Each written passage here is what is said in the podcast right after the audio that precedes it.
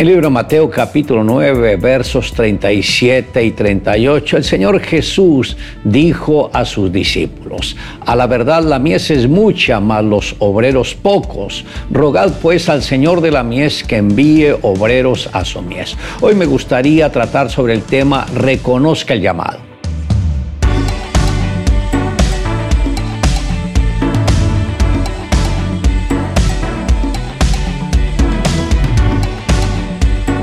Es interesante ver la manera como el Señor Jesús le dice a sus discípulos, la mies es mucha y los obreros son pocos. El Señor está preocupado porque muy pocas personas son las que se han levantado para poder llevar a otros a la salvación.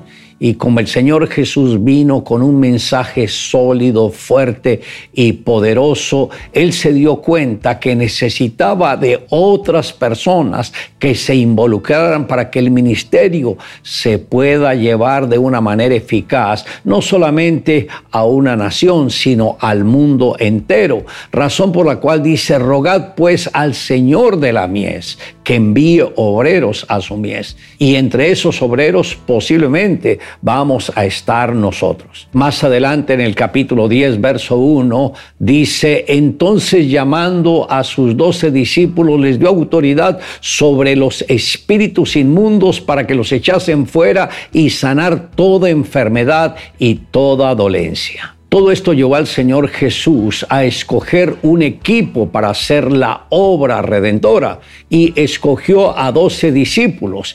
Y a estos doce discípulos el Señor les dio autoridad sobre los espíritus inmundos para que los echasen fuera. Note que antes de la venida del Señor Jesús nadie echaba fuera espíritus demoníacos. Fue hasta que el Señor Jesús vino a este mundo y Él fue el primero en reprender los demonios de las vidas de las personas. Ahora debemos entender que en el reconocimiento del llamado intervienen varios aspectos y uno de ellos es convicción es fundamental tener plena certeza de que Dios nos llamó al ministerio y la motivación para perseverar dentro del mismo es la correcta, ya que resultaría imposible pretender desarrollar una labor sobrenatural con una actitud y una motivación natural. Además sabemos que a quien Dios llama lo equipa y lo respalda en todas las cosas.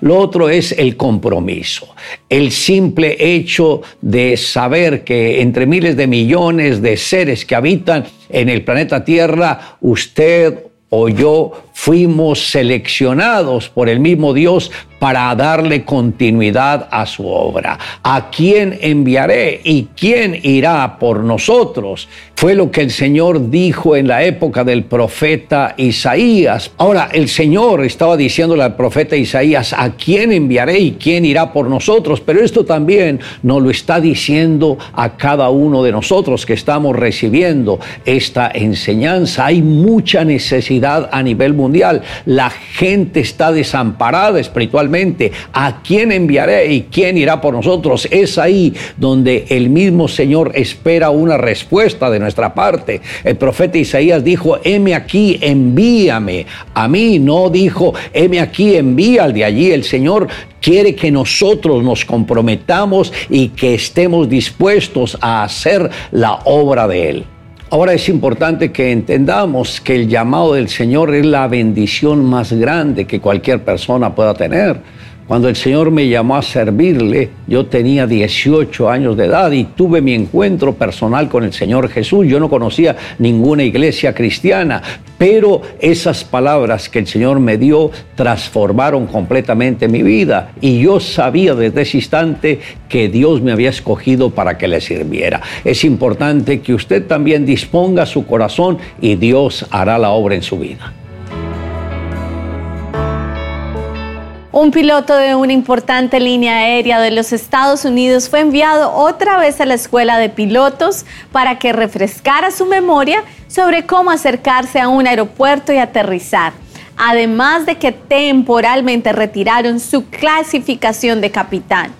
aunque tenía 12 años de experiencia como piloto comercial, había ignorado las ayudas de navegación que tienen los aviones a bordo a la hora de aterrizar.